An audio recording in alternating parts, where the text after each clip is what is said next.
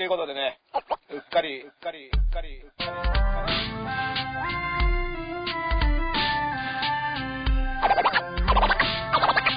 はい、ということでね、うっかり、うっかり、うっかり。他の人と、他の人と、他の人と被りたくない、やり方が。いろんなこと毎日あるじゃん。10月1日が都民の日っていう情報です。見れますか？もしもーし。はい。うん。今ね、14人だ。泳がされてますね、僕らはどうすんだ、こなね。あ始まりました。見えてます。見えてます。ああ、よかったよかった。これね。一回ね、ダメだったんです、iPad がまたね。はい。あの、僕の iPad はね、あの、たまに機嫌が悪くなって、でそうすると、ちょっとや、今日は配信とかちょっと俺、無理だから、みたいなはい態度を取ってくる時があって、はこれもう電源切ってね、うんあの、一回亡き者にして、はい一回こうちょっと、ちょっと再生させるうんワンライフこう、キュッて取って、生き返らせると、はいはいあの、すんませんって言ってちゃんとやってくれる。い。AI と感情持ってるんですね。いや、もう本当そうですよ。あのね うん。で、えっ、とですね、はいこちら、えー、えー、カラメロダンスのおじこと、ダセダです。はい。えーエルカビキのエルダです。はい。えっ、と、前回ね、す。はい。声が小さいと。はい。はで、これはまあね、えっ、と、この iPad のマイクはい。い。うん。を使ってやってます。はい。ね。わかりました。うん。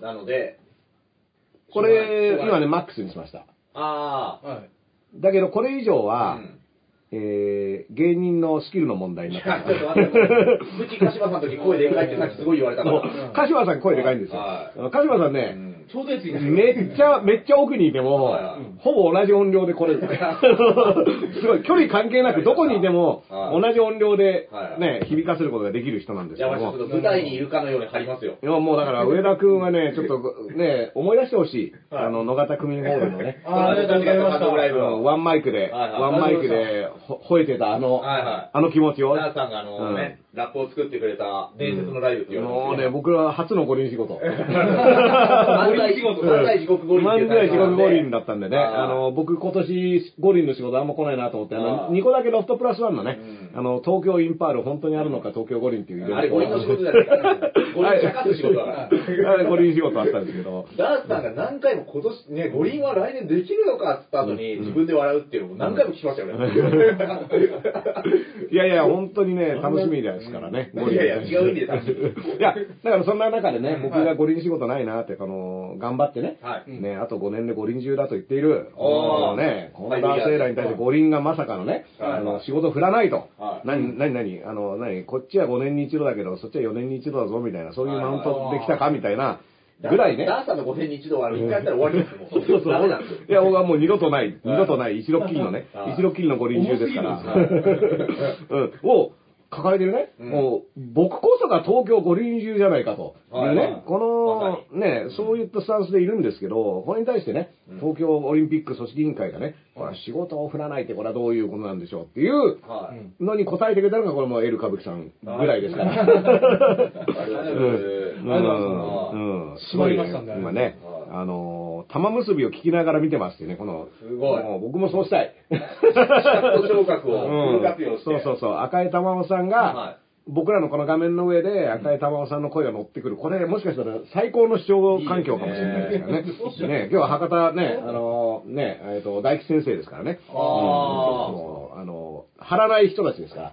はいはい。声はそんなに張らないそうそうそうそう。ここはもう上田くんの独壇場ですよ。集音マイクの違いじゃないですか。TBS ラジオの集音マイクと iPad の集音マイクの違いですそれは。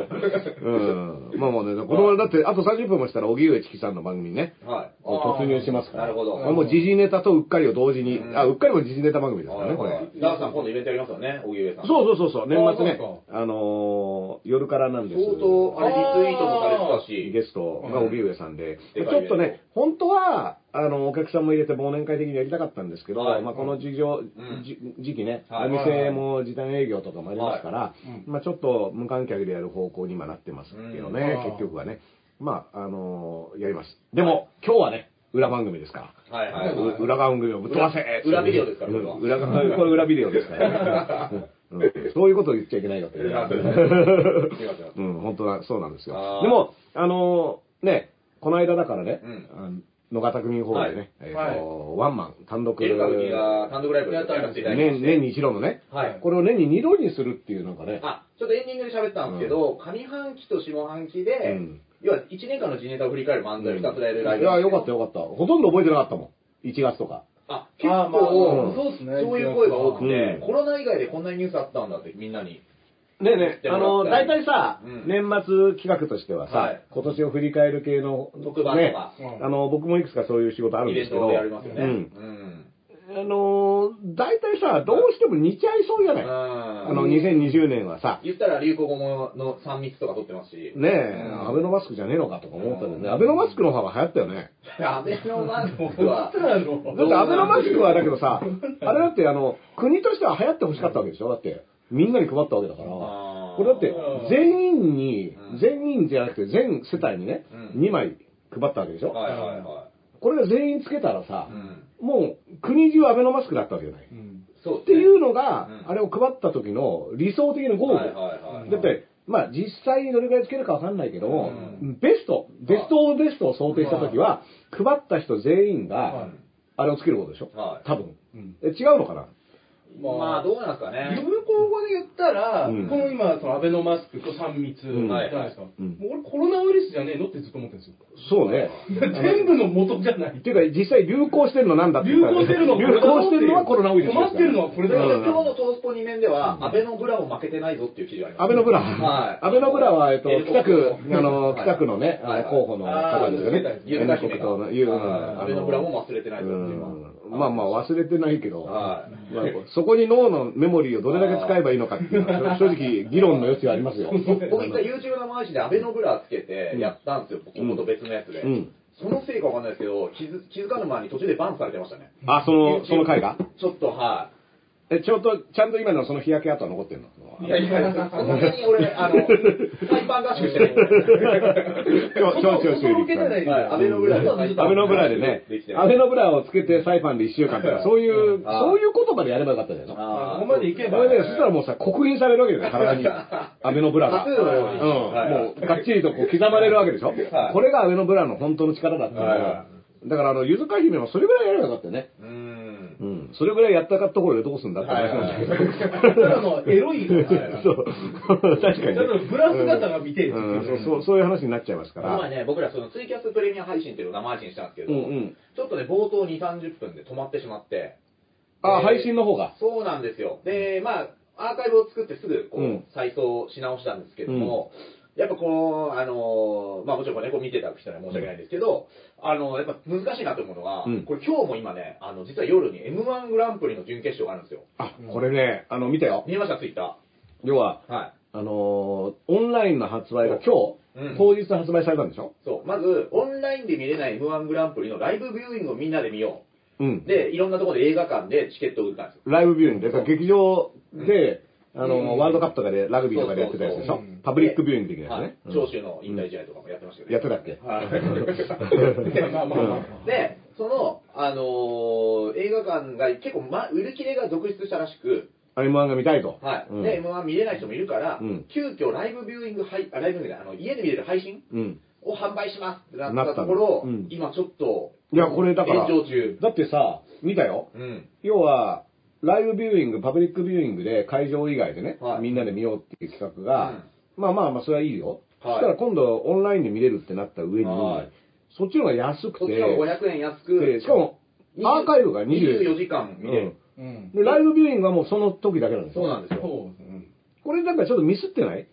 はい。だから、あの、劇場に来た人がね、うんあの、エル歌舞伎の時も、その劇場で見た人が帰りにアーカイブも買って帰れるっていう、はいはい。あの、安く買えるんだっけ？あの、会場に来た人だけは限定で1000円で。うん、安く買えるっていうシステムだったよね。はいまあまあ、それは最悪ありかなとは思ったんだけど、こう、並行して出てう、ん。で、家でね、うん見れて、しかもアーカイブで何回も見れるやつの方が安いってなると、だって、そもそも目の前で見てるわけじゃないじゃん。そうそうそう。劇場のやつであの、スクリーンを通して。うん。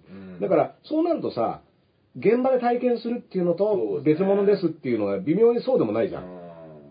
ももしかしたら映画館 3D 対応してるかもしれないですけどね。飛び出してくるの？マイクとかが。あパスマイクが。何ですかに錦鯉さんの声、顔とかがボンボン出てくるとか、そういう。それもただのゾンビ映画ですよね。あ飛び出してきた。そういうでも 3D 対応の漫才ネタをね、はい持ってくる人って今後あるかもよ。あるかもしれないですね。その 3D でうん放映さオンエアされる、はい。その前提としたネタ、うんうんうんまあコントとかでもさ、うんそうですよね。なんだったら VR をつけて楽しんでくださいみたいな。はいはいはい。うんあの、このゴーグルをつけて見る用のネタを作るみたいな。ミルクボーイさんがあの、ベルマークいただきましたけど、みたいなのも、あれちゃんとベルマークも CG で出して。CG 出してね。あただ飛び飛び出してるね。ねえだろうし。ベルマークあったあれ、あれとなんでだ、あれ。まあまあまあ、だから、だミルクボーイさんっうて、ん。おあそっかそう、基本さ、M1 でもさ、前回チャンピオンになった人はさ、あの、観覧席でもチャンピオンああ、よ出してくありますね、トロフィー返ねあのーパターンだよね。はい。でやっぱミルクボーイさんはさう、ん本当に全世代対応型だったじゃない。あ、そうですね。誰が見ても。誰が見ても面白いっていう。ね、もうおじいちゃんおばあちゃんだろうと、はい子供だろうとうん、笑えるっていうね、はいうんある種その、もうなんか、丸い、そうですね。ね円を描いてるようなね僕らと同じ。うんはい 君はドーナツだろ。ドーナツ型真ん中押さえてないじゃん。真ん中押さえてないだけでしょ。端だけ、端だけです。誰が端だけです誰が端だけ端、端、端を書くだけです。いや、いやでも、なんだろう、まあそのミルクボーイさん的な言い方でさ、霜降り明星とかさ、どっちかもうその三角形みたいなさ、はい。刺さりに行くみたいな感じじゃない、うん。どっちかっていうと、うん丸っていうよりワードでねうん。だから結構そういうのがいろいろ出揃ったからね、うん。今年どうなんだろうなっていうのは、まあ単純な興味としてはありますから。ね。で、今までもさ、その準決勝までのさ、こう見れるようにはしてたわけじゃない。はいはい。で今回はでもその会場では観覧できない代わりに会場は客数が少ない場合に。うんうんうん。あのあそうか。ディスタンスではい。限定、でも会場っていうのはもうあるわけでしょ？だからそのね。要はライブパブリックビューイングってアイデアが余計だったって話でしょ？逆にちょっと強いて言えば。まあでもね、映画館と契約とかあったんでしょうけどね。だからそれだったらオンラインもあのーライブじゃなくちゃえばいいんだよねうん。後で。あーそうだね2日後の。ネットフリックスとかさ、うん劇場公開された映画がさ、はあの、後でアップされるわけじゃない、うんそういった意味では、サブ、オンラインで見れるのは1週間後とか、あの、確かにあれ、お本戦いつだっけ ?12 月の。20日ぐらいですかね。だったらさ、うん本当それぐらいのさ、直前のタイミングで、うんあの、オンラインで見れるようにして、ね、まあ、どっちにしろさ、結果はさ、分かっちゃうけどね。もう一個ね、問題があって、その、じあの、準決勝に進んだ人の、うんもう一個前の予選のネタって全部うん上がってないんですよ、ネットで。うん他の組は全部上がってるんですうよ。ん。それは決勝とか準決勝で受けの量が変わるからっうん。ていうのなんですけど、今回準決勝をネットで流しちゃうと、うん決勝の観覧を応募するような熱心な人は知知っちゃうんじゃないか。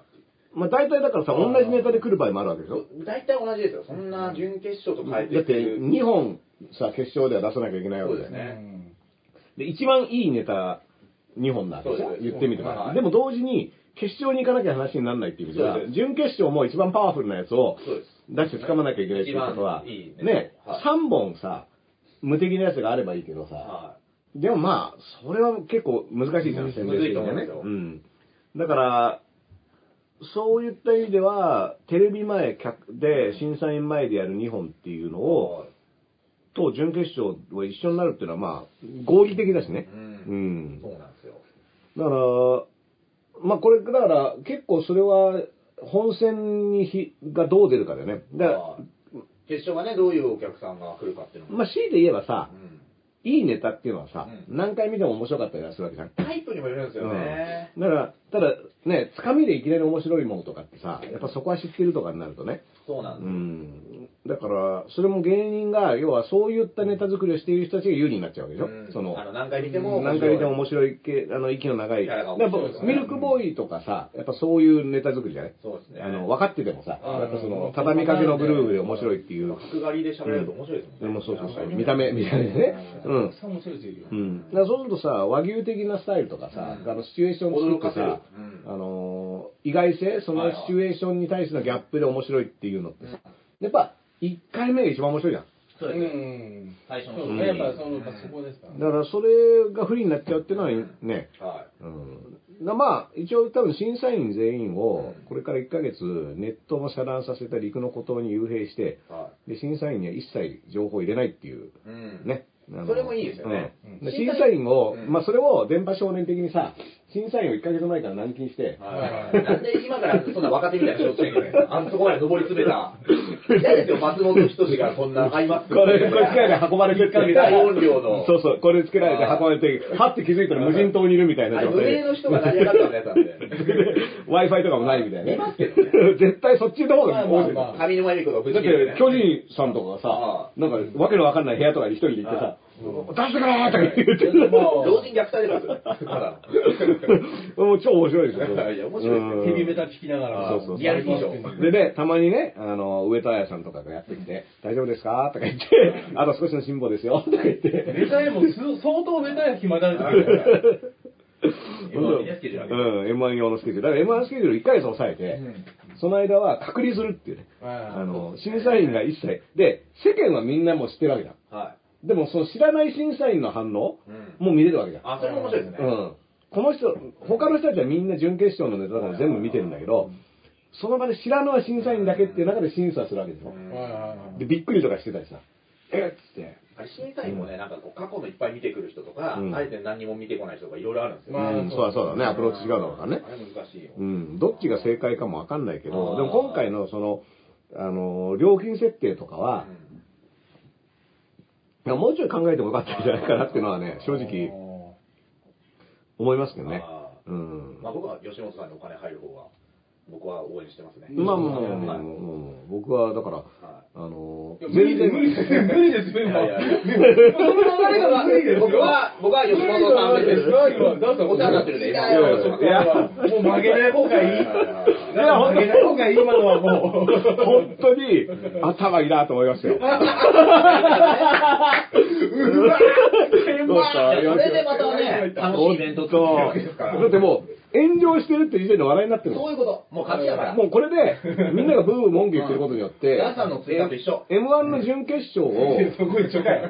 そこ違えよ。伝次郎さんのツイッターと一緒。うん違うよ知らなかった人もね、うんはいなんかこれで気づいて、え、だったらうん見てみようっていう。あそう、れはね俺したことです。俺うもん、これで、あ、そんな買えるんだと思って、もしかして買うかもしれないですね。僕ももしかしたら買うかもしれないです。うん。ほん買わないだろうな。いやいやいくらいくらいくらだって安いでしょ3000円。そんなすんの？そう。で、L 歌舞伎の単独2500円でアーカイブ売ってますから。安いですよ、これは。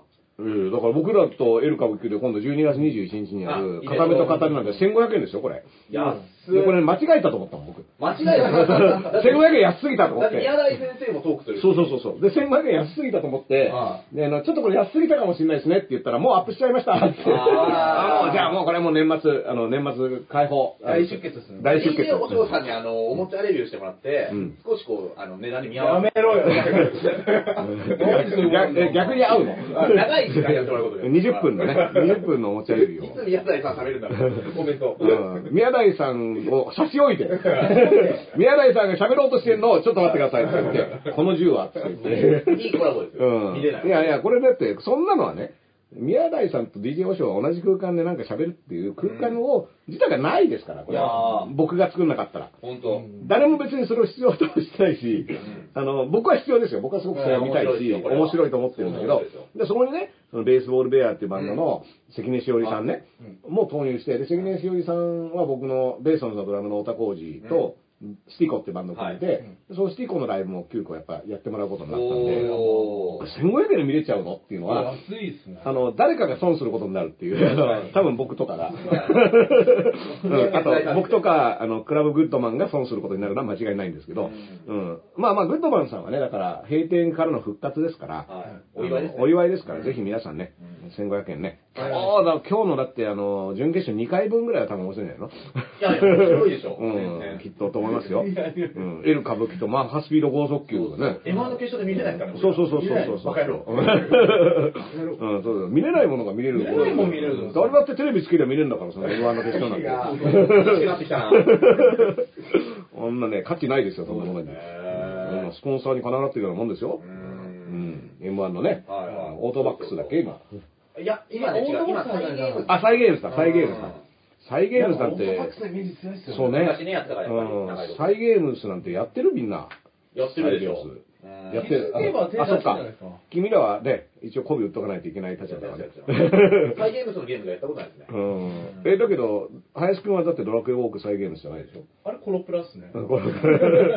ちなみにね、あの、ちょっとこれも聞きたかったのよ。あの、林くんがねはい、ドラクエウォーク僕もやってて、あの、林くんに教えてもらって面白いですよって言って、初めて僕あの、ポケモンから乗り換えちゃってね。あ、もう完全に乗り越えたんですか？まあ、ポケモン、両方やるとなんか、ややこしいかまあら、あと歩いてる時にさ、加算されるわけだから、はい結局、なんか、もったいないじゃない片方に全部。そうそうそう結そう。構ないですね、うんまあ、あの、うちの娘たちはポケモンが好きで、ドラクエには一切思いやりがないから、うん思い入れがないから、あの、非常にね、ドラクエに乗り換えたことに関しては不平不満がそうだ もうポケモンにしようよってね、ポケモン捕まえよそううですね。行く先違いますもんね。そうそうそうそうイベントの行く先とか変わっちゃいますもんね。ポケモン捕まえようよっていう話になるんですけど、まあ、ドラクエは僕やっぱ世代的なね、まあどうしてもね、あのー逃れられないね、はいあの、刻印、はいあのそうですね安倍のブラみたいなもんがバッと、あの、焼き付いてますから。今、竜の紋章とか一緒ですそう、竜の紋章と一緒です。竜の紋章と一緒ですあ大にとっての竜の紋章とね、ゆずか姫王、王みたいなもんそうそうそう。安倍のマスクも多い継承のマイクですから。安倍さんがもうブラシなことになってるんだよ。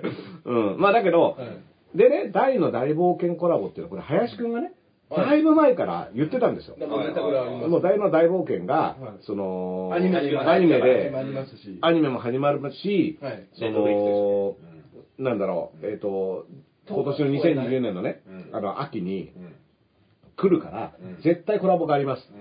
それまで僕はジェムを貯めるんですっていうのを林くんが言っていて、今ね、大の大冒険コラボが実際始まったわけですよ。うんで僕も、林くんが言ってた通りの展開になってるなと。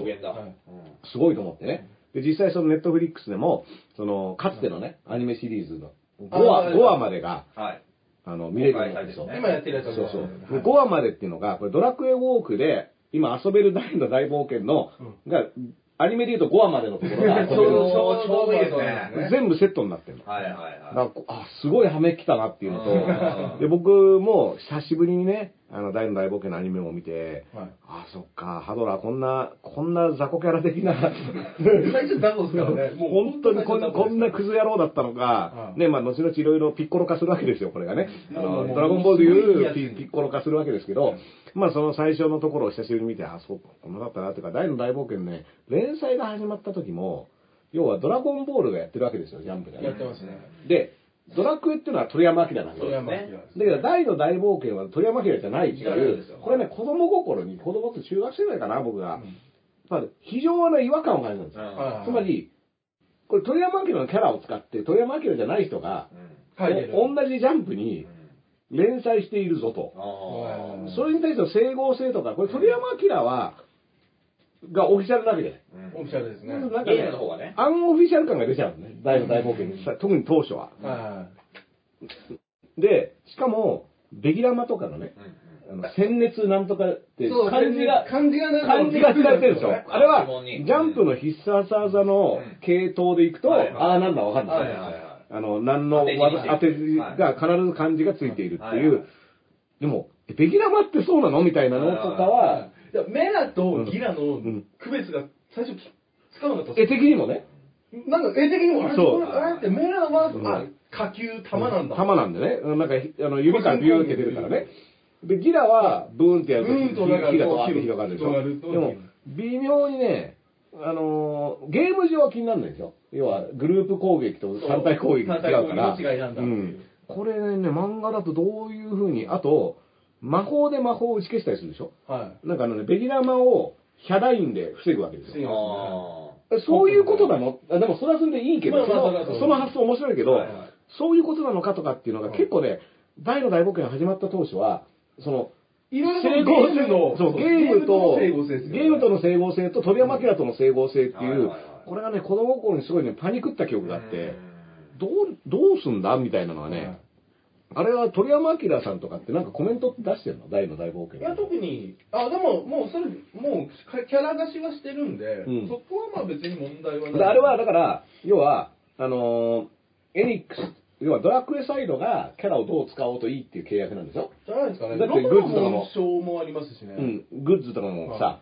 出してるわけだし、ね、ゲーム関連グッズとかも出してるから、そういった意味では、鳥山明さんはキャラデザインをしたっていうことに対しての仕事で、うんっていうことで終わって、あの、キャラクターの商標とかはドラクエ側が持ってるわけだから、うんこれをどう使おうといいっていうことだとは思うんだけど、でも、同じところでドラゴンボールやってますから、うんうんでどうしてもね、ドラゴンボールと、もう話がちょっと似てるわけですよ。ドラゴン、ドラゴン。まあまあドラゴンドラゴン、竜の紋章だし、大と悟空もちょっとなんかキャラがさ。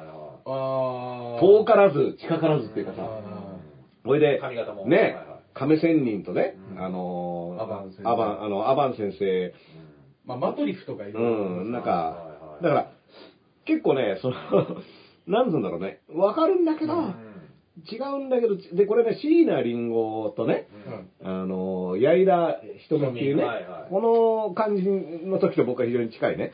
いやそれは、そうですあの、今初めて僕は。うん、あとねあの、宇多田ヒカルとね、うん。あの、倉木舞。的なね、うん。この、いや、まあ、違うっちゃ違うけどな、みたいなはところを感じざるを得ないっていうのを、うんもう、むずむずを感じていたのがすごいね、いろいろ蘇ってきて、そうだったなと思って、で、今回そのドラクエウォークと大の大冒険のコラボは別にこれは当う然、んゲーム的には当然なんだけど、でもね、再びね、この、鳥山明と大の大冒険キャラのこのコラボ感っていうのも出てくるわけですよ。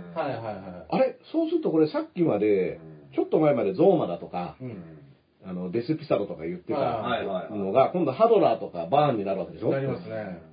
でも、こっちは鳥山明だったから。まあそうですね。ね今度はもう、うん。鳥山明というか、まあそのドラクエ側が借りるという。そうそうそうそうそう。ちょっとね、勇者のタッチも違いますからね。勇者になっちゃうんですようんだからこれね、でね、うんまあそれはいろいろ、だからこれから大の大冒険コラボはこれからですから、はいはいあのーまあ、あの、遊ぼうとは思ってますけど、うん楽しくね。あのーで、林くんがジェムを貯めるってこれ何の話をしてるかってやってない人にね、うん説明するとこのガチャがあるわけですよ。はいはい。ガチャの石みたいな。そうそう。で、ガチャって、あの、武器とかそういうのがね、うんそのコラボにあった武器シリーズとかが毎回リリースされるわけですよはいはいはいでこれが、元々のゲームにあったものもあれば、ドラクエウォークのオリジナルのものもあるんですけども、で、これがまあ大のコラボグッズっていうのがね、はいあの、このために出るぞというためにね、そのジェムを貯めてた人は、ねジェムを貯めるとガチャができるわけですよ。ね、あの、課金すればいくらでもできるようになるんでそすけど。の世界で使えるお金そうそうそうそう。で、これね、子供がね、あんまりこう、バカ買いできないように、なるほどジェムを買うコマンドは非常に探しづらいところにね、あーの、あったりそうそうそうあるあるんですが、まあまあ、このね、大のコラボグッズ第一弾。これがね、あんまピンとこないあ、パプニカのナイフ。うん。あ出たよ、ちなみに。いや、出たんかい うん。出ないよそうそうそうそう。9時、9時、出るんかい9時10枚でね、あの、鎧とパプリカのナイフがマ出たんですよ全く出な。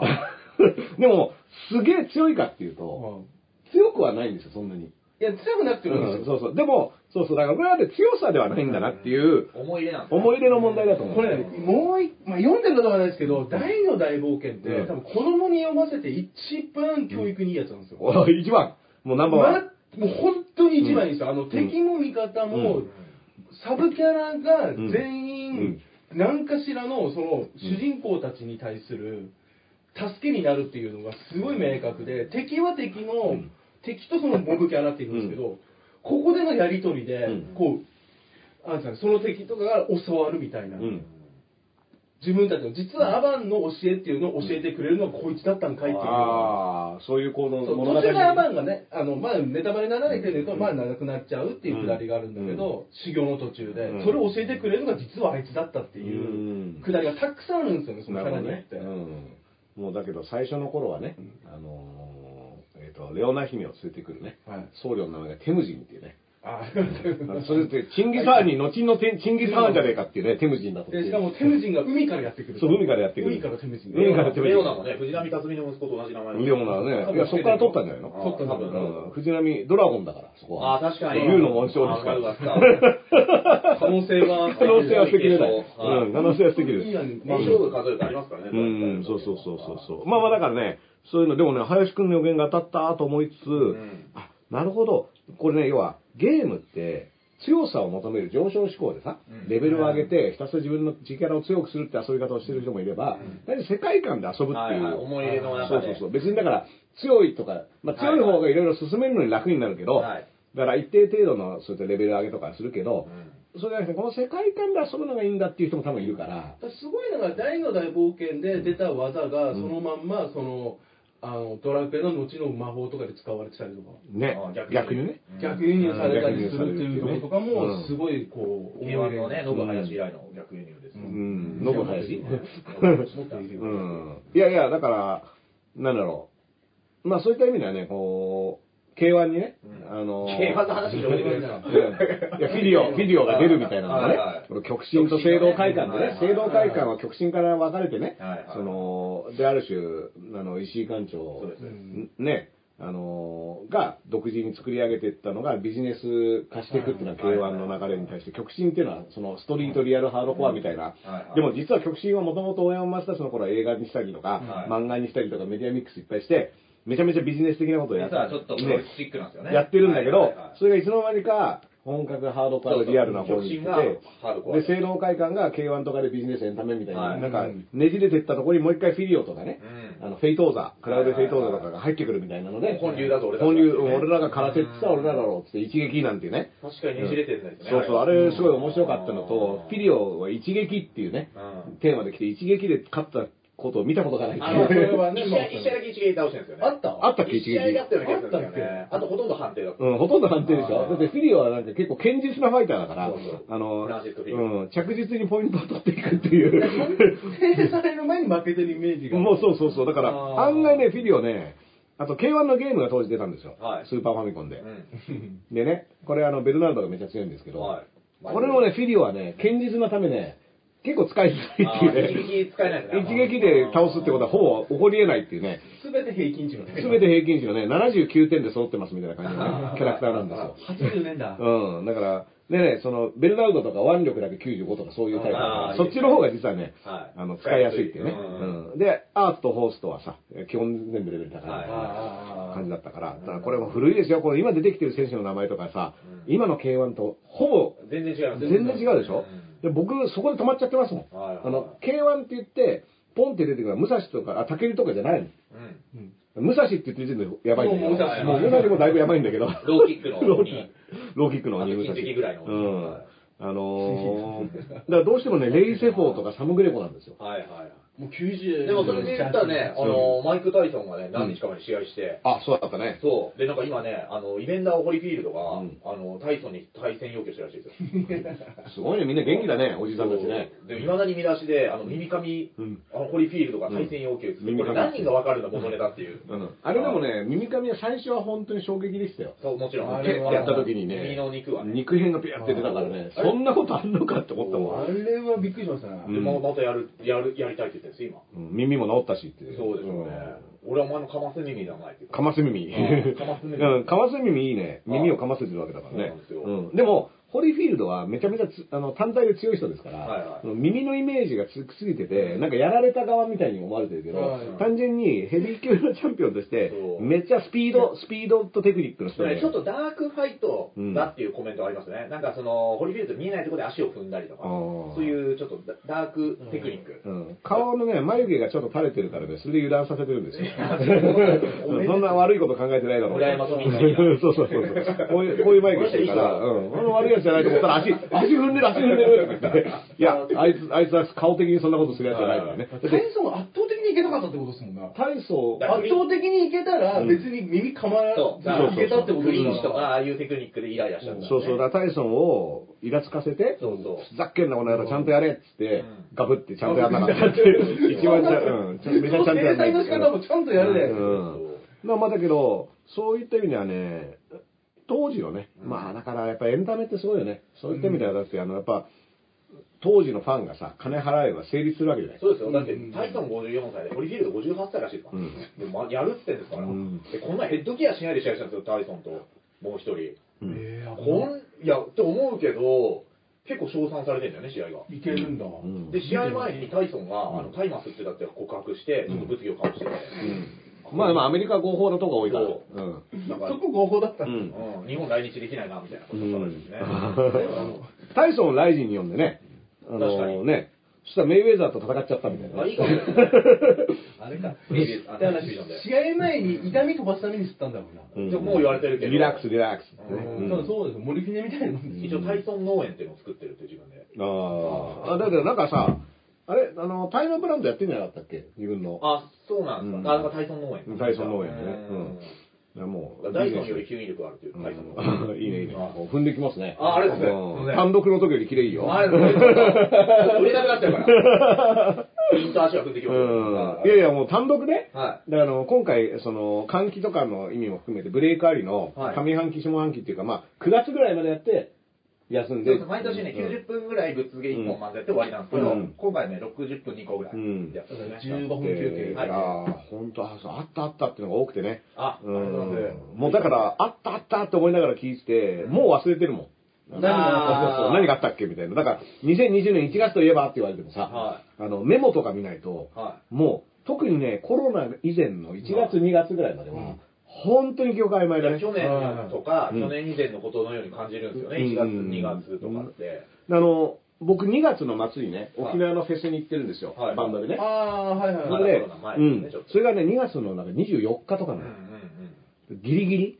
で、沖縄はまだその時には感染者が出てなくて、うんでも、どうなんだろうねって話をしていた時期ですらね、もう遠い昔の出来あ事。ーだってあんなにみんな集まって、ライブとかして、すごいワシュワシュやってたから、いや、あれ2月。2月ですよ。で、僕、覚えてたのが、その2月に沖縄行って、2日連続、あの、沖縄のフェス行って、で、沖縄の会議、あの、トークセッションで喋って、で、次の日が、浜、あの、豊橋行って、はいはい杉崎慈太郎さんのトークイベントだったんですよ。沖縄は沖縄豊橋だったんです。で、その、昨日か、一昨日慈太郎さんの松山サミットっていう、はいズーム会議はい。に呼ばれて参加したんだけども、やっぱ、あ、そっか、杉作さんの前あったのはあれ、豊橋でのトークイベントだった。まだ今年か。うん。でも、その時も2月25日だったんだけど、はいはいその時も、これはどうなるんだって会話はかなりしてたの。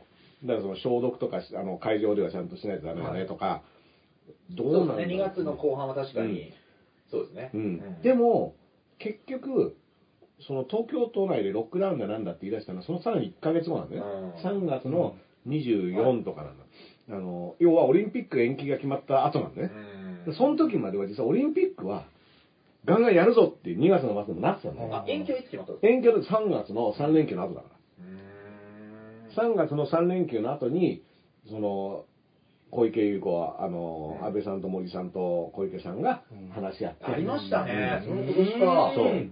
それで延期が決まって、っていう流れですから。で、ちなみにね、あの、去年僕が入院してた時に、あの、上田くんがお見舞いに来てくれた時にさ、一緒だったその、430って BMX のクルーのヒロシ、オリンピックのオリンピックの BMX の運営委員もやってるんだけどどうも、なったのど、ど、ど、いや、だから彼、この間会ってさ、はい。話したら、あのー要は、そういった運営、現場スタッフは、うん。ほぼ僕らが延期を知ったのと同じタイミングに知ったあのあ。でも上から、上、要は、どっかで話しちゃうと漏れるから、うん。い一斉だったんですね。もう一斉に延期って決まるまでは、もうだから前の日までは、こんな状況でどうやって実現しようってことをみんなで話し合った。会議してたんですね。あーそれでいきなり延期になりましたってボーンと降りてきて、だから、そう、いつ知ったのって聞いたら、いや、君らと絶対一緒ぐらいって言われて。で、うん。じゃあ今はどうしてるんですかね例えば来年ってなってますけど、うん、これはやる前提で今やってるんですよ。あ、や、うんあっても、うんあの、あたふたしないように。うん。うんやる前提でで、どういうふうに、そうか、うん準備しとかないといけない。そうそうそうそうまだから、これもでも上が中止とか延期とか、まだなったら、もうそうなるだろうけど、それまでは、単純に目標としてはこれ、やるっていうことのためにそれこそ会議やってどうやってやればいいかっていう。保険の話とか出てますもんね。うん。中止になった時の、その、損害を。いや、だから結構ね、どう、どう転んでも大変なんだけど、うんうん。やったらやったらちゃうんですかね。道やらなかったらやんないで、その、物どうすんだって話ですもんね。その上田君を見切るようにね。いや、いいですよ。彼は視聴率取ってると思う。これちなみにおばあちゃんですから、これ。ああ、うん彼女。彼女なんですよね。元気なおばあちゃんですよ。おばあちゃん、このおばあちゃんはね、人懐っこいですからね。うん。あの、ポケモン GO の話も出ましたけど、うんあの、ユリゲラーが、うん。ユンゲラーのあ、使用をうん25年越しで認めたそうですやっと。はい。25年前に争って遅いよた。25年前にポケモンが最初に出てきた時に争いがしました。ユンゲラーってあのキツネのね、うんあのー結構ね、使えるんですよ、このポケモン。まさかポケモンがこんな流行るとはっていう。っていうね。あ、だからそれまではうん、これは明らかにこれはダメだと。というか、争いですよふざけんなと。訴えるぞってなったあ、裁判は実際してないしてたと思うんですけどね。まあ、の負けたんじゃん。認めた。たってことは負けたんじゃないの裁判に。だから負けてんじゃない負けたか、示談うん和解金なの。ね。でももう今更もうユンゲラー使ってないはずなんで、んずっと出てない、もう出てないと思うんですよね。あ、でもゲームにはいるよ。あいますようん今でもうん。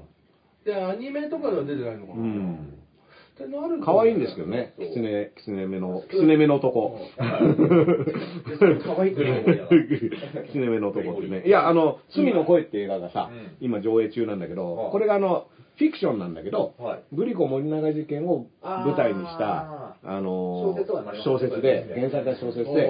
要はその、脅迫に使われた子供の声。うんうん子供の声が脅迫に使われ、脅迫に使われてるんだけど、その子供たちのその後、は要はもうあれ35年経ってるわけだけど、うん。35年後の、あの、その子供たちの、フィクション。そう、フィクションなんだけど、一応でも経営としては、グリコ森永事件っていうのは何だったのかっていうのを探るのを、その子供たちの声っていう視点から描いてて、あの、お一昨日かな、見に行って、面白かったですよあ映画化しうん、映画、うん罪の声。あの、星野源、源星野源って誰だって。源。北斗の下にいるそう星野源。そう、北斗、北斗も星ですからね。北斗七星の剣みたいなね。うん。それと、小栗旬が、あのー主演だったんだけど、この小栗旬が、いい感じのおじさん俳優になってて、あやっぱなんかその若手のイケメン俳優のイメージがうん、どうしてもこれもだから、K1 のイメージがアンディ・フグとかで止まっているのと同じ症状ちょっ。と実写版のルパン三世のイメージしてるからね、小栗旬が。あんまそれは全然覚えてねえや。強烈だったよ。強烈だったよ。うんとっつぁんって言ってたよね。うんとっつぁんって言ってたよなんか、その、うん。そうそう、だからそれで止まってたんだけど、パッと見たらなんかあの、唐沢俊明みたいになってたんだよああ。っていうか、あの、佐藤健とかも、うん。ただのイケメン俳優かなって思うと、すげえうまいですよね。いやさあそうでしょうね。やばいっすよね。うん。うん。佐藤健はうちの5歳の娘が好きですから。あー。佐藤健が出るってだけでかっこいい。っつってね、なってますけどね。いやー、だから、早いっすね。5歳でそういう。う。ん、あの、恋鈴ってやつ？恋は続くよどこまでも。うんが好きで見てましたよ。5歳の娘。ドラマうん、ドラマ。うん。で、でもね、わ小栗旬ってこんななんか、いいわゆる俳優みたいな感じになってるっていうのはね、全然びっくりしました。誰だろう、この人とか思いながら見てたんだけど。あの、僕全然クレジットとか見ないで行っちゃったから。それでも俳優としてね、あの、いい、いいですよね。誰だろうって思わせるぐらいの。まあ、ちょっと、あのね、いろいろだから、あのーなんだろう、演技がでかいっていうかね、うんあの、オーバーの演技とかもするんだけど、まあそういうキャラなんだけど、はいはいはいそういうキャラなんだけど、ああ、なるほどね、と、ちょっと思ったりもしましたよ。そううん。だから結構おすすめですよ。今僕だからちょうどね、朝、割と早く起きてた時があって、で、あ、じゃあ朝の映画ね、昼から仕事あったけど、うん朝映画一本見れるじゃんと思って、はい探したらそれが見れたから。行ってきたんですけど、はいはいよかったですよ。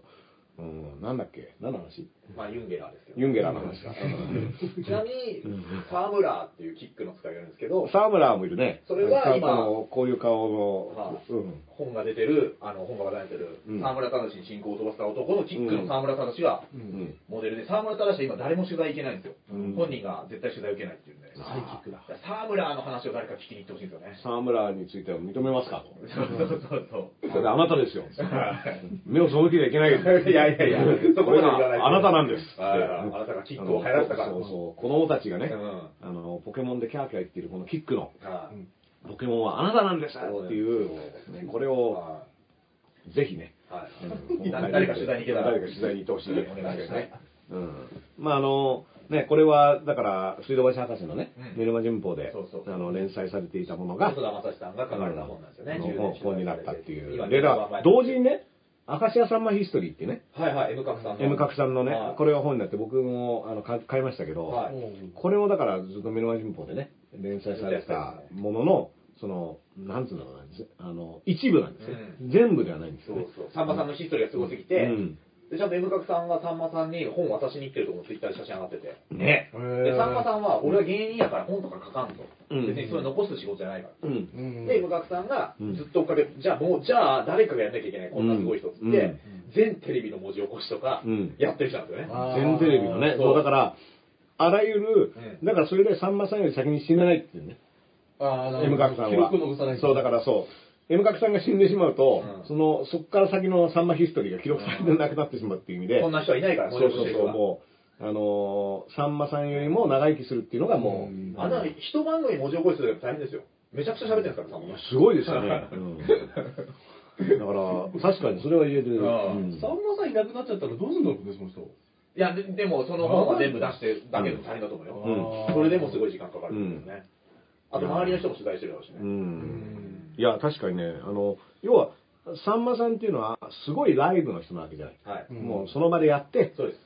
っていうことに価値があると。うん。でも、自分の出てる番組の録画はずっと見る人なのね。そう、それは面白いの見るけど、そのシリアスなところを語らないっていう美学がある人うん。テレビで泣かないとか。そうだね。だから、うんそういう人の美学みたいなのも多分入ってる、だからさ、すごいよね。あの、タモリさんってさ、要は私生活が謎に包まれててさ、ね。あの、語らず、はいどういう人かわかんないっていう、はい。その代表格みたいな、はいはい。うん見られ方ですよね。そのすごい多趣味な人でジャズレコードとか大量に持ってるとか、はいまあね、あの、タモリクラブとかブラタモリとか、いろんなところで片鱗は見せてるんだけど、はいはい趣味の片鱗は。うん片鱗は見せても、全体像としては本当に謎っていう存在なんだけどさ、さんまさんってめちゃめちゃ出してるように見えて、あめちゃめちゃ出してるように見えて全然わかんないんあ、だよね。確かに真意は、うんちょっと東野幸治さん的な。ああ、まあそうそうそう。東野さんとかも、本当にこの人どういう人なのっていうのは全くわかんない。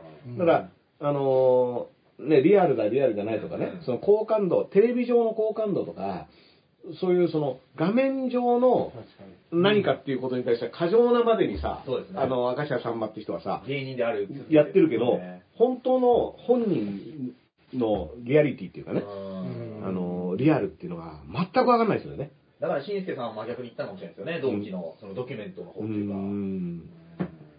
まあだから、まあちょっとそういった意味ではね、その面白いっていうか、まああと、インターネットとかさ、ツイッターとかさ、フェイスブックとかのアカウントとかがない時代の人たちっていうのは、で今もやってないですからね、うん、とかそれはすごく大事だと思うよ。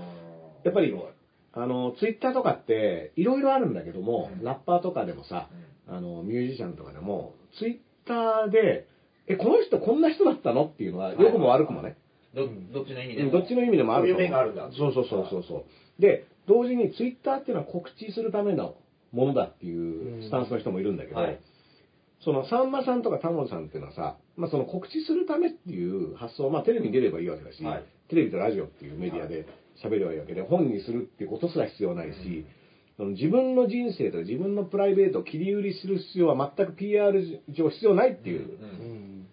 結構この SNS 時代以前の価値観として、そうね。うん、そういうで面白いと思いますよ。SNS ってさ、なんか、SNS 上でキャラを作ってやってる人もいくらでもいるわけだけど、はいあの、SNS 上ではこういう風に振る舞うみたいなね。う。うんん。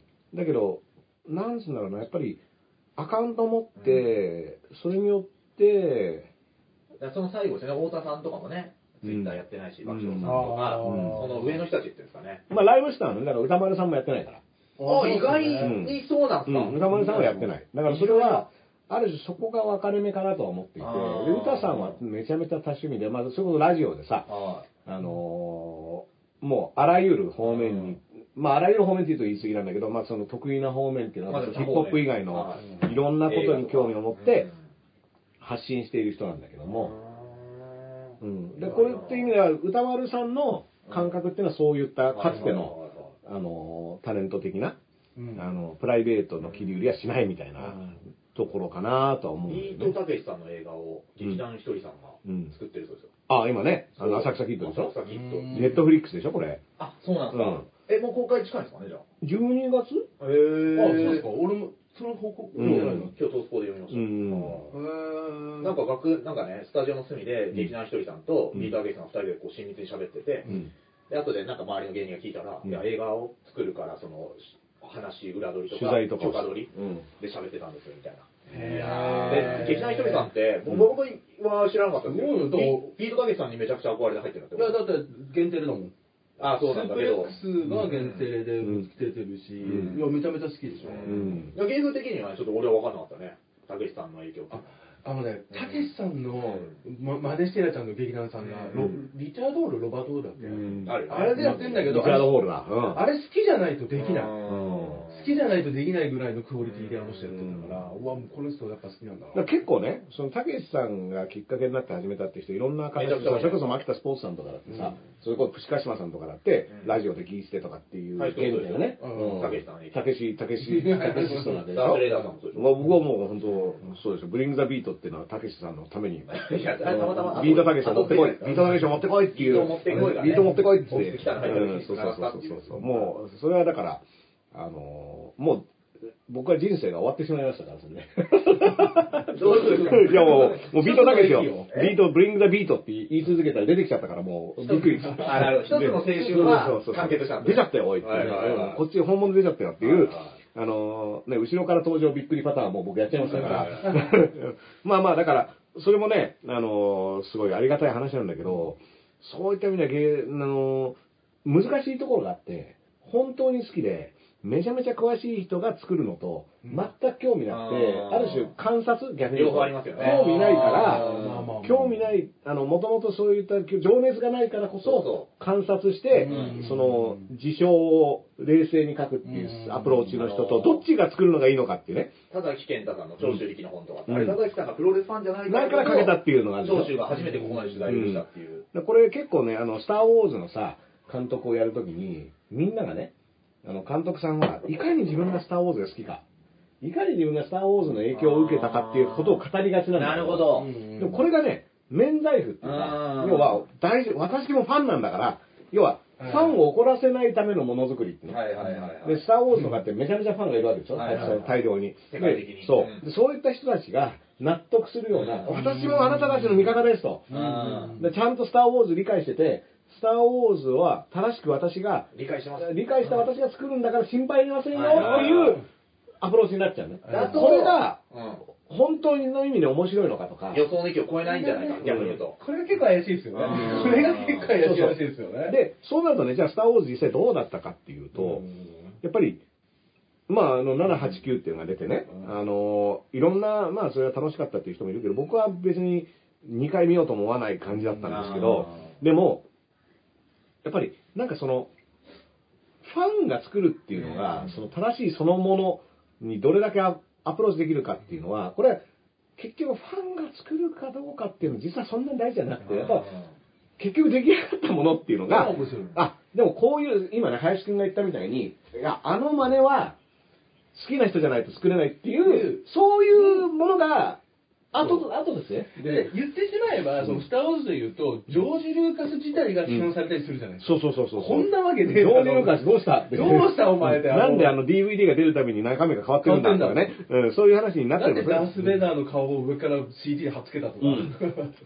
あるじゃないそうそうそうそうそう。ああいうのしちゃうじゃないそう、そこまではね、作った本人だから仕方ねえっていうのはね、あるんだけど、だから本人にやられちゃもう、なんでこういうことやっちゃうのかな、でももう作った本人だからな、みたいなのはあるんだけど、これはなんか他人の手に委ねないと、そういった大胆なことが、うん。やりづらくなるっていうこともあるし、で、結局じゃあ何ができるかっていう話になった時に、ある種のその、中で、うん。ね、閉ざされた中で作るしかなくなっちゃうっていうのが、このだってビートたけしっていうその明石家さんまとかタモリと一緒でさ、ものすごく世界がね、あのー広いわけで、で、すごくファンもたくさんいてね、で、なんだったらその本も全部揃えてますよ。うちもね、本棚にずらっと並んでますけど、はい。で、あの時たけしさんはこう言ったとか、はいはい。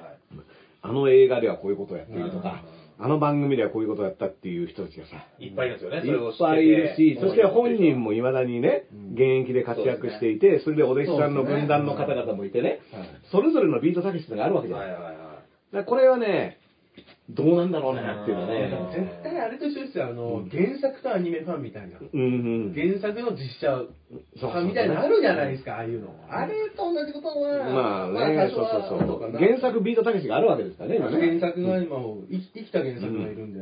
鍋屋鍋屋さんも50歳にしてプロレスのチャンピオンになったそうですよ。どうなんだ武士軍団で言えば。はいこれ、たけし軍団で初初ですか、チャンピオンはい多分チャンピオン初で、うん。なんか、今になって親父の気持ちがわかるみたいな、なんかそういうコメントを。鍋おさみさんのね。はい、うん残してます。はい。だって、鍋おさみさんって、最近だから、あの、事務所、え？どこだっけ？どこ入ったんだっけ？あ、そうでしたっけ？入ったんでしたっけ？だからどっかに入ったっていうニュースがあったと思いますよ。はいはいはい割と、あの、大手というか。うん、大手に今になってから。うーん、鍋プロ？あ、吉本とか？吉本？そういうレベルの、すごい。確かに、なんかその、ヤクザと芸能とって本書かれてたから、ここ入るんだって思あの驚いた記憶がうん。あったかもしれないですね。うん。いやー今もね、うっかりなこと喋ってますけどね。うっかり ううっかり、あの、裏を取ってないことをいっぱい喋りますから。うっかりで喋ってることは基本裏を取ってないこと、うっかり喋ってるだけですから、これね。うっかりが吉本工業です。あ、吉本工業。ラーメンさん見たうんすげえ。でしょ。面白いっすね。面白いでしょこういうのってね。吉本入ってるうん。鍋プロと吉本間違えちゃいけないですよね。全くスタンス違いますからね。すげえなって思ったのは、あ、言うてでしょあ、僕は完全、あの、ググループ企業ですから。グループすごいなと思ったのは、あと、昨日、あの、ラーメンズの小林健太郎さんが、あ引退引退で、うん10年ぐらい、そんなに表に出てないのうにん、いまだにトレンド1位になるぐらいの影響力。まあやっぱファンが多いからね。これはすごいですうよね。ん。あの、演劇のファンも含めてね。ラーメンズさん。うんちょっとびっくりしたね。うんよっぽ引退、どあ、現役引退、あれ表る。ただね、そのいろいろ調べていくと、うん創作活動がもう止まんない人らしくてう、ん。あなんか、もう当たり前のように新作を毎回作っていくんだって、その工房みたいなところに。うん。その、なんていうの、後輩の人がブログで上げてたけど、うん多分この人はもう作ることをやめられないと思いますみたいな。なんだろうね、スタンスとしては今までとあんま変わらないんじゃないかっていう。あー、なるほどね。そう俺ら知らないとこで、なんかめちゃくちゃものを作ってるみたいね。ん。まあまあだから、まあだから止まんない人っていうのが引退とかってどういうことなの？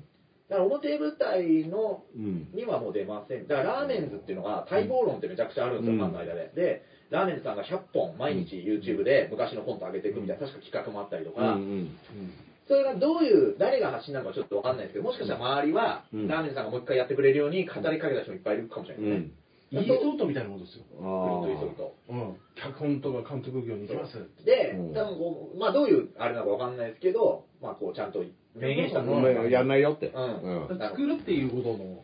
に専念しにます専念するということだね。へまあまあ。すごいよね、トレンド入るの。うんいや1位、だってほとんど、で、途中小馬健とか入ってたから、うん。いや小林健太以来ですよ。うん小林健太ね。あうんの、料理研究家の人もいるんだよね。小林健太郎ね。小林和夫さんの息子うん息子さん。はい。ねえラーメンズさん見たことありますか？ん？ラーメンズさん。ラーメンは見たことない。ああ、うんだから、うんそうなんですよ。DVD とかめちゃくちゃ出てて、うんもうファンの間ではもう借りられまくったり、うん。買われまくったりっうていう。ん。全く見たことない。あのね、うんラーメンも見たことない。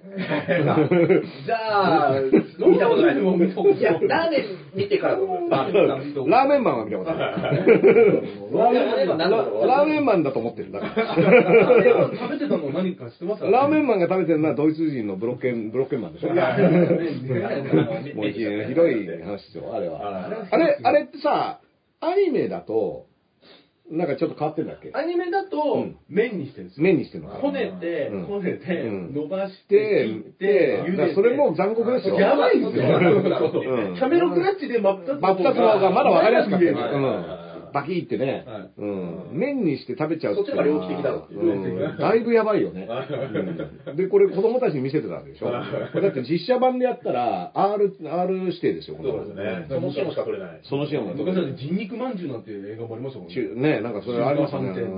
あ、なんかね、都市伝説でね、うんあのー、昔のね、旅人を、こう、うんあの、捕まえあて、だから本当にあった事件らしいですよ。うんあの映画自体も。っていう話だったりね、うん。ありますけど、あーだって、ラーメンマン、だってラーメンマンその後ね、ウォーズマンのベアクローで頭ぶっ刺されて、ほんでモンゴルマンとして復活するっていうね。すいません。なんかあの、ちょっと悲劇の人みたいな雰囲気になって、で、あの、王位継承戦のね、はいあの、バイクマン。バイクマンと戦う時とかにはね、なんかもう完全に正義精進の面をしてますけどね、それはね、あの、はい。昔お前がやったことを読者は忘れてねえぞっていうのはね、ちょっとね、いや、それはひねくれすぎ。ひねくれすぎ。本当に？もううん。そうそう。残虐超人から正義超人にこう変わったっていうことですから。うん、でバイクマンがすごいのは、あれ、バイクマンって、の戦い方って、上海の、あの、あの、あれ、なん、なんだっけ、あの、雑技団の、僕実際見たんですけど、中国雑技団中国、あの、鉄球の檻の中をバイクですごい、あもうすごいのあ。テレビで見たことありました。すごくて、球体の中球体の中をバイクでビュンビュンビュンビュン走り回るっていうのをえ、中国雑、ああの、雑技団はね、上海の雑技団をやるんですよ。あれが、あの、バイクマンの戦いの元ネタなんだけどうん、それをラーメンマンが、ちゃんとやる。そじゃそこで戦って勝つっていうのが、結構ね、ゆで卵先生ね、多分何も考えてない可能性あるんだけど、知ってるんだ。結構この構造は面白いなと思って見てましたよ。へで、バイクマンがまたね、あの、ヘルメット取ったらドクロなんですよ、顔が。バイク事故起こしてないかと。うん、どういうことなんだろうっていう多の分体変形してバイクになりますね。体変形してバイクになるねあの、結構かっこいいんですよ、バイクマン。あの、あれは、えっと、ゼブラチーム？あれは金曜ゼブラだったかな。ゼブラチームだったっけな？ー。ダーさんのジブラチーム。僕はジブラチームですはい。うん。K ラブチームじゃなくてジブラチーム。いや、いい。あれだ、あれだ。うん、いいですよね。それあの拾っとかないといけませんからね。うん。うんいや、だから、あのーそんなこともありましたけど、なんでラーメンマンの話するかって、ラーメンズの話だよね。そうそうラーメンそうそうラーメンズの話がラーメンマンの話になっちゃうっていうのが、これが僕ら世代のこの、まあしょうがないあの、呪いです、これ。はい もうしょうがない。ついね、ラーメンって聞くともうラーメンマンが出てきちゃうんですよ。どうしてもね。うん。だから南電関電が復活したっていう話をなされてえ？カンナナに？カンナナではないですけど、やっぱ今、あの、高円寺でうん。一時期やってて、うん。半年か1年ぐらいでなくなっちゃったんですよ。うん。お寿司屋になってると思って、うん。ああ、潰れたのかなと思ったら、移転して、うん。なんか成功してるっていう。あ、成功してんの？はい。移転した後はどこかわかんないんですけど。どこに移転したんだろう？いやどこなのかな。うん。いや、だから僕、前も言ったかもしれないけど、ちょっと前すれ違って。社長と？いや、南電関電って T シャツ着てるんですよ。うん。いや、売ってたからいっぱいついて、色黒の、誰、なんか芸能人みてえだなと思ったら、うち南電関電って書いてそれで思い出しましたよね。うん。なんか、あのー和製スタローンみたいな顔あ、本当だね。そうそうそう。スタローン顔の人でね。スタローン顔がうん日焼けしすぎですけどね、スタローにしては。いや、あの、だから、カンナナに会った時はさ、車で前通るだけですごかったんですよ。ああれめちゃくちゃ苦情来てやばかったって言いましたね。で、床もさ、べったべたのぬるぬるでさでも、どうなんだろう。当時ね、その、こん豚骨ラーメンっていうもの自体がさ、東京ではそんなになかった時期だから、ああのー今ね、もう豚骨ラーメンなんて、ね、まあたくさんあって、なんだったらその本場、博多のお店が次々と上陸してきてるから、あれなんだけど、当時はだから何年関連が豚骨ラーメンだと思っている人が結構いたのね、東あ京ー。なんかね。イコールで。はいはいはいはいで、だから匂いだったり油だったりも、もうこういうもんだみたいな。はいはいははいはいはい。うん。面白いのが、まあ、何回か食べたし、うまかったですか？ね、記憶、だからラーメン見たことないから、ちょっと記憶い。ラーメンマンあるけど。ラーメンマン、ラーメンマンを見たことあるんだけど、ラーメンの関連って言って、すぐカンナナって言ったでしょ 知ってんじゃねえかよ。いやー、まあまあでも、あの、続いてるのはいいことですよ。いや、でねもすごいなと思うあのマネーの虎っていうのもね、これは今じゃあ復活のタイミングが来たんじゃないですか、マネーの虎。一応ね、YouTube でやってますもんね。ネットで復活してるらしいよ。え、マネーの虎マネーの虎とか、うんミニスカポリス、うんあとワチンコファイトクラブとか、うんこれはもうね、ネットに移行して、今やってるそうですよ。やってんの？YouTube とかで。ただ、マネーの虎だけに関しては、うんマネーの虎に出れた社長が集まって勝手にやってる。勝手にやってるんだ。あの、イ自分たちでンディーズマネーの虎やってるの。やってます。その時の社長、今沖縄で何やあ、ってるインディーズっていうか、本当の出てらっしゃんで、なんて言っていいか。いやでもさ、団体的にはもともとテレビ番組なわけだから。確かに。それは、テレビ番組っていうのが新日とか前日とかでしょ、う。うんん。だからやっぱインディーズなんじゃないの？それは。うんこの前、あの、僕ら単独ライブにね、ダースデーさん来てくださって、で僕の友達がダースさん、なんか駅かなんか見かけたらしいんですよ。うんうん。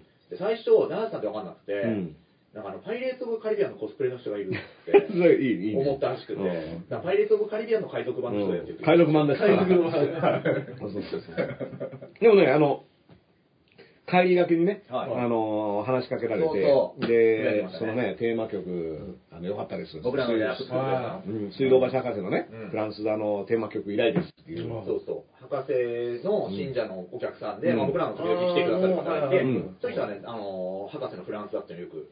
そうで、そこのテーマ曲もダーさんがそうそうそう、僕はね、あのー何、何回かね、はいあのー博士と岡村隆史さんがゲストで、前年の岡村さんが来た時と、あとカージナルスのね、はい。あの、二う人、あの、高さんと枝丸さんの二人、お二人が来た時に、の、あの、2本は作ってるんですよ。で、あの、義太夫さんとブッチャーさんがゲストだった回では、生ライブで浅草キッドをデイソンズと、あの、義太夫さん、ブッチャーさんでやるっていう、あの、東洋館でね。で、東洋館は下で落語をやってますから、そうですね。そのドラムが禁止なんですよ。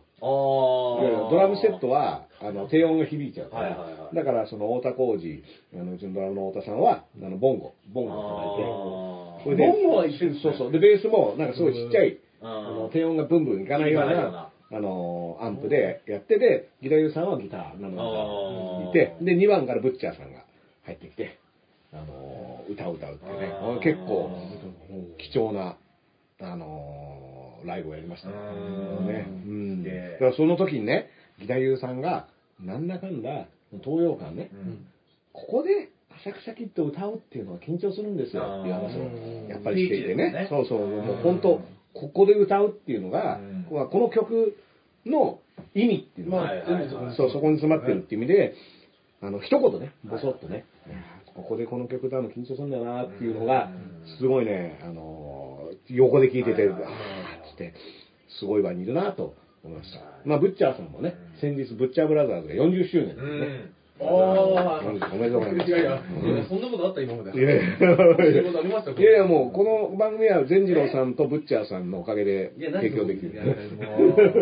提供お世話になってますけどね。まあでも、ブッチャーさんはね、うんあのー、あのー、YouTube、僕の YouTube でもね。あのコラボしましたよねうんで、そこでね、もともとは、あの人は東映の俳優ですから、うん大部屋俳優で、あの、いわゆるモブシーンとかにあれでしたっけ？る。森田健作さんの付き人。もともとそうなんですけど、うん。あの、そうなる前に、京都の渦政で、あその東映の俳優なんですよ、もともと。で、その後の仁義なき戦いっていうね、うん。あの深作銀あの深作監督が5シーズンね、はい。あの仁義なき戦いシリーズを撮った後に、うん。工藤栄一監督が撮ったその後の仁義なき戦いっていうのがあって、うん。それに出てるんですあよ。あのモブシーンで。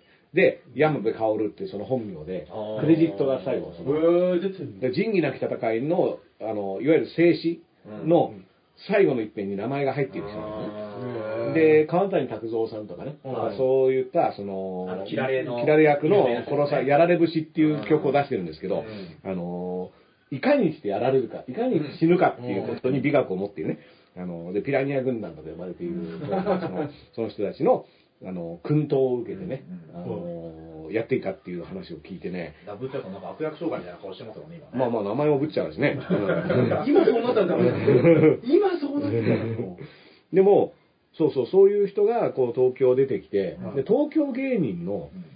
その父親的存在ってよくねサンミュージックのね、うん。あの本当に？いや、だから、なんだけど、もともと京都の東映のね、渦政とかにいた人だから、うん東京生え抜きではないんですよね。本当は。そうう芸人としてのデビューは東京来てから。でもどっちかっていうと関西ですね、だから。そうそう、もともとは関西、京都、京都なんですね。うんっていうのも面白いなっていうのはね、うん確かにうん、思いましたけどね。でも、まあこの40周年、あの、この間だからオンライン結局、イベントごととしてやるにはちょっと時期的なものもあってね、うんあの結構前からね、40周年な何かやりたいと思うんですよねっていう話はされてたんですけども、あの、結局は今回オンラインアーカイ配信でっていう。いや、なんか、ゆくゆくコラボあるかもしれないですね、また。ライブとかで。まあまあ、もうぜひね、ブッチャーさんをいろいろね、うんあのテレミクラブのその後とか聞きたいですね。うん。ブッチャーさんのあのテレビクラブ実はあ、そうかそうか、被被害、害そうそうそう、テレビクラブでね、うん、あの、倒産の時にね、ちゃんとそういうタイミングにいる方ですから、ああ、確かに。昼バイキング見てたら急にブッチャーさんでいいから、被害者の。被害者のとかで。うん。だから結構ね、いろんなタイミングにね、あの、関わっている人があれやりましょうよ。ダーツさん、あの、お笑いライブの MC やってみたいって言ってたうんからうん。ちょっと俺らやっていいですか？来年っていうか、企画して。もういいよ。やりましょううん。な、何やんの？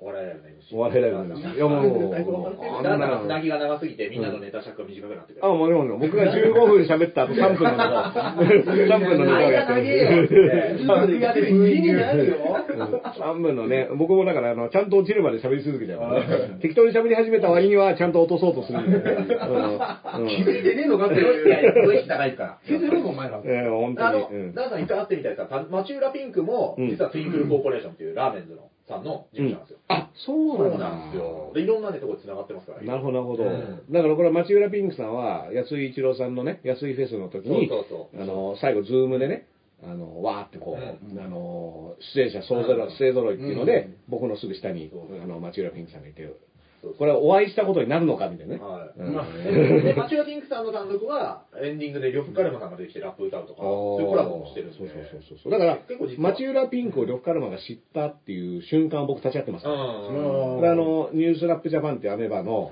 収録の楽屋で、はあの、本番前に楽屋でトークして、まあ、あの、どの、誰が面白いみたいな話をしてる時に、シンペーターってラッパーはがいゲストで来てた時に、いや、この人面白いですよ、って言って、町浦ピンクさんの動画をみんなで見て、うん。あ面白いってなったのが最初。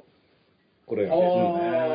ーだから。僕もだから2人でうん。トークライブとかもちょっとやってましたから、ピンクさんと。そうそうそう。それだからそこから、あのーそこで呂布カルマも、うん。え、何この人面白いじゃんみたいになって、うん。っていうのがきっかけですから、うん。まあ何がどうなるかわかんないっていうね、本当ですね。うん、っていう。だって僕は、あのーそれこそね、その水道橋博士と最初にお会いしたのも、ニュースラップジャパンの楽屋ですから。あのプチカシマさんがレギュラーなんだけどカシマさんが、どうしてもその収録の時に仕事が入ってしまって出れない時に同じオフィス来たので、その、代わりに誰が出るかってなった時に、サンキュー達夫さんが一回来ていただいて、で、達夫さんが来てもらった時があって、その次に鹿島さんが休みだった時の、誰が来るんだろうと思ったら、水道橋博士って書いてあって、ええー。え博士来んのみたいな話になって、へー。っていうのが、あの、そうそうう。そうそう、博士が、とお会いした最初のタイミングで、あー結構じゃあ大きいな、うん、ちなみにニュースアップジャパンでその博士が出た回が、もともとレギュラーで、お笑い芸人枠のレギュラーはトロサーモンの久保田君だけど、はい。うんその時に限って久保田君もスケジュールがダメで、で、あー暴れる君だったの。あ暴れる君はまあ、その鍋プロですから、はいはいで、暴れる君はもともとラッパーでラップ、ああ、そうそうそうあで、暴れる君が出て、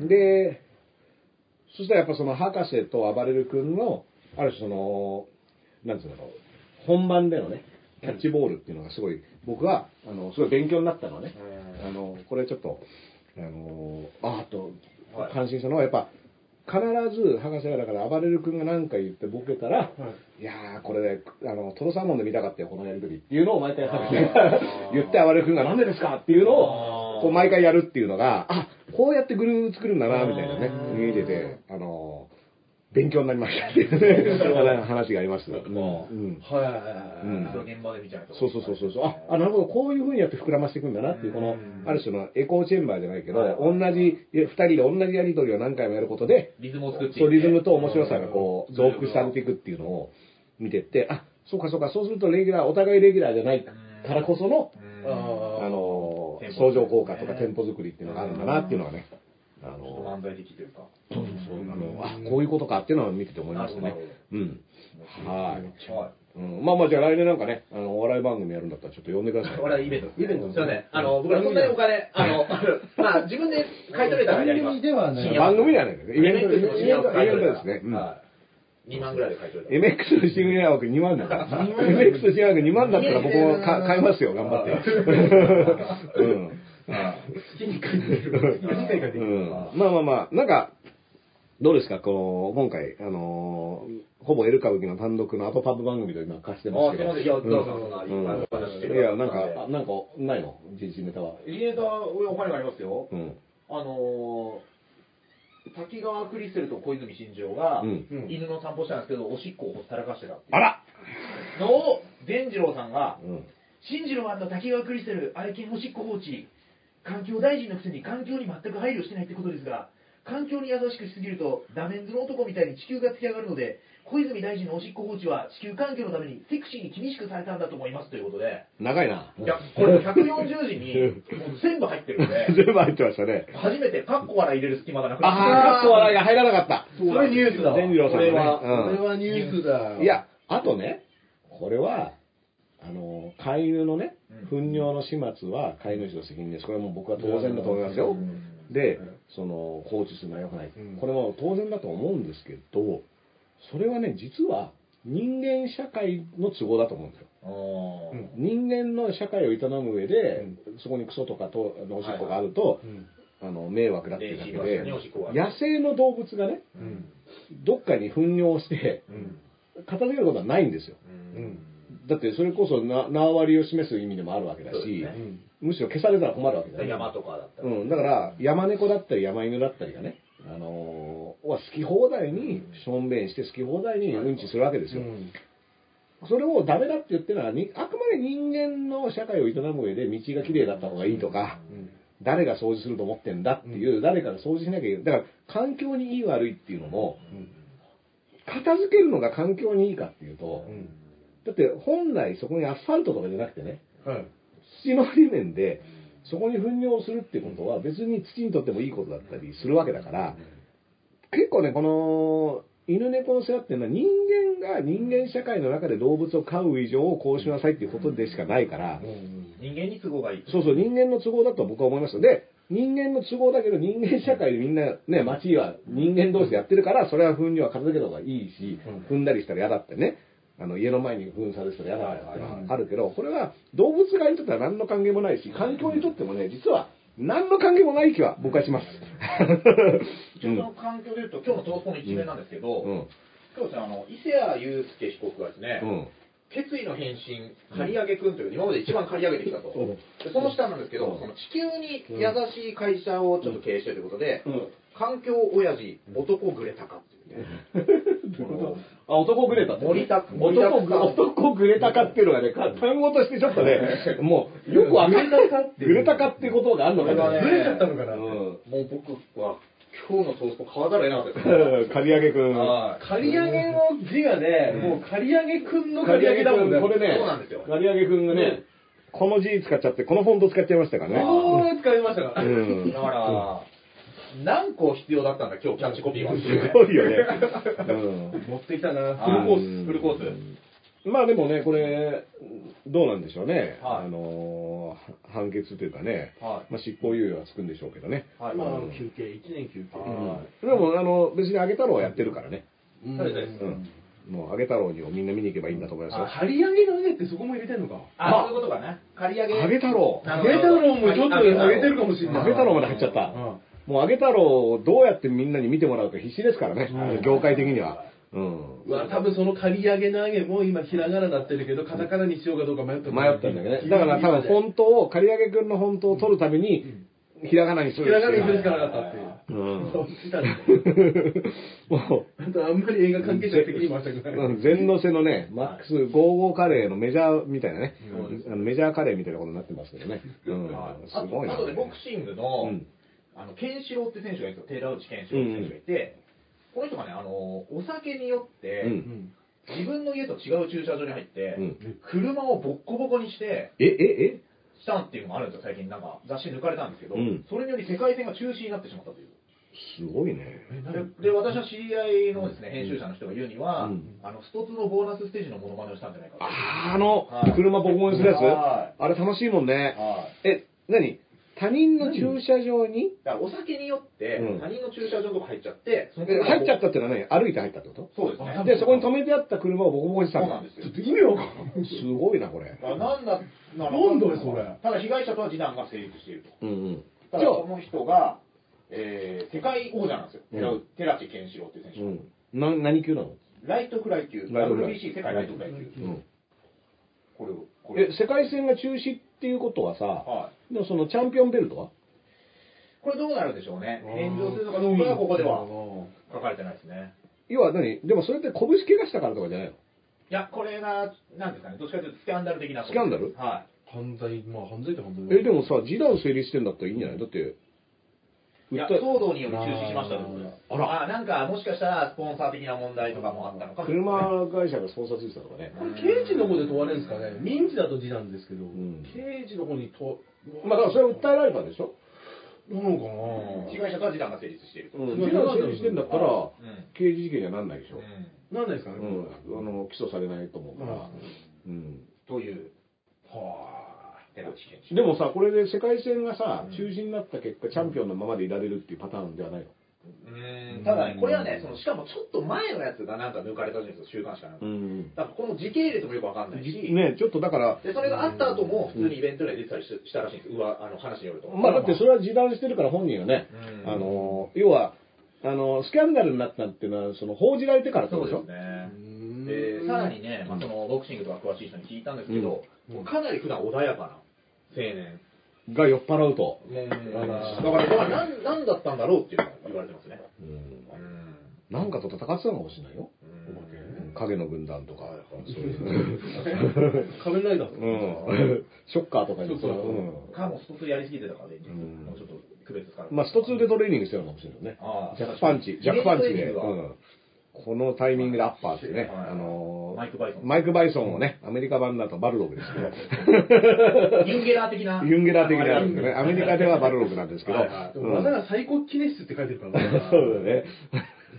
だからさ、ユンゲラーは、ユリ・ゲラーがちゃんと超能力者だって認めてるキャラですから、どっちかっていうと味方みなんか味方なんじゃないのっていうね。認めてなきゃ、超能力キャラですから。はいはユンゲラーはユリ・ゲラーがちゃんとした超能力者だっていう前提のもとにできたキャラだから、むしろ味方ですよ、これは。あうん。あれも、だから、認めてればイベントとか呼ばれたかもしれない。ユンゲラーが人気ポケモンのねねあったかもしれない。ポケモン25年越しでスプーンとジモンを負けたっていう。うん。あの、そういうネタなんですね、はいそういう。こういうネタですき綺麗にまとまったうん、よかったよかった。うん。でも、その、ケンシロウ選手ね、はうーん、なんか、なんだろう、騒ぎになったらやめるっていうのもよくわかんない気はしますね。いろいろ絡んだ世界戦ぐらいになると、もしかしたら会場を借りるのにいろんなとこが絡んでてとかっていう、結構単純じゃない問題だかもしれない。まあそうかもしれないですね講演会とかあるじゃないですか、ボクシングって。なんかだってさ、昔のボクサー伝説の中では、うん車ボコボコにしたとかっていいじゃないですか。いや、そうですよ。大山正人の辞典読んでればね、うんそんぐらいのことは。そうそうそう、車壊してなんぼですよ。あの今、俺、大山正人の世界喧嘩旅って読んでるんですけど、うん。山ごもり1年半してたっていう記述がありますね。長いな。はい。一年半。1年半。1年半うん。は一応体感時間なんじゃないかな、実際は3日ぐらいだったからやべえ、俺俺の感じだ感じではこれは1年半ぐらいは行ってたぞっていう。1年半って思いした。ことはあ、本当に。はい。そうかまあ、大山さんはね、は本当に、あの、息子さんがよく逮捕されてますけどね。それはいいですよ。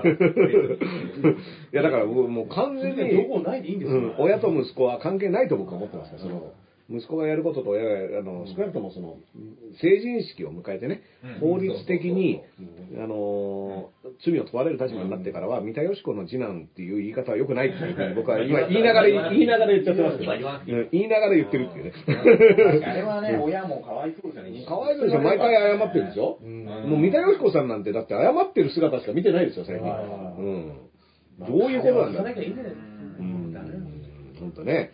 あの、ゆユーマ研究家の中澤武さんという人がね、はい。これはイベントでやらせてもらったりしたんですけど、あの、映画やってたそうです、ん。あの、ネッシー、あの、あれ見たかったんだけどね、劇場に間に合わなくてね、今、あソフト化されてるのかな？どうなんでしょうね。うん。あれ見たい。の CS か BS ではね、再放送してるみたいですけどね。あ本当に？緊急検証っていうもともと番組うん。の発生あなんで、のーの劇場版ってことですね。そうなんですよ。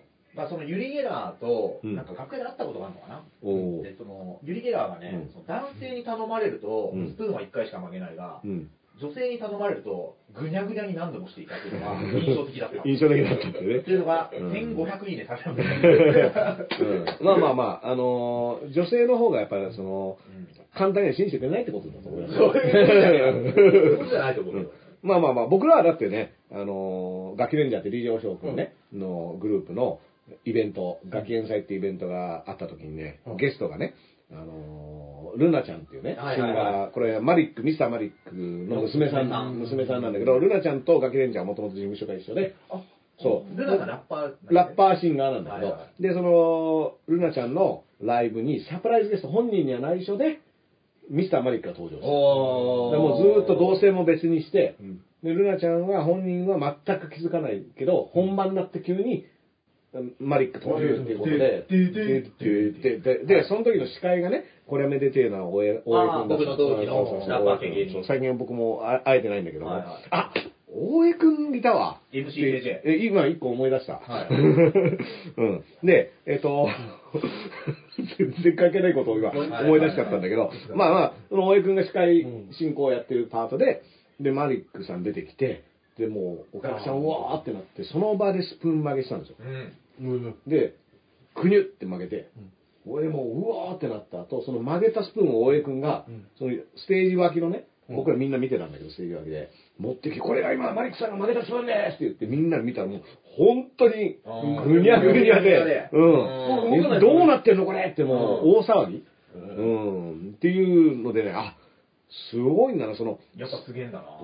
スプーン曲げっていう、ともう特殊ジャンルじゃない言ったら。はよく意図もわかんないし、はい。なぜスプーンなのかとかね。まあまあフォークとか、ね、ナイフではなくスプーンなのかとか、いろいろ不思議なところはあるんだけど、うん。でも、だから、眉唾だとかね、もうなんか仕掛けがあるんだろうとうん。思いたいところだが、本当に目の前でグニュってやって、その曲げられたものを見ると、本当に変なの。い。実際に触っても硬いわけですよね。そう硬い硬い硬いだからどうなってんのかっていうのは、その場にいたラッパーたちみんながね、ちょっと俺にもやらして、あ、すげえってもうん。その時楽屋にいたの、あのー、僕はその KW 社員さんのステージに僕は飛び込みでラップしてました。おーねうんいい思い出だね。いい思い出ですねもう一回いつか見たい。そのガーセネーター以前の話ですからねや。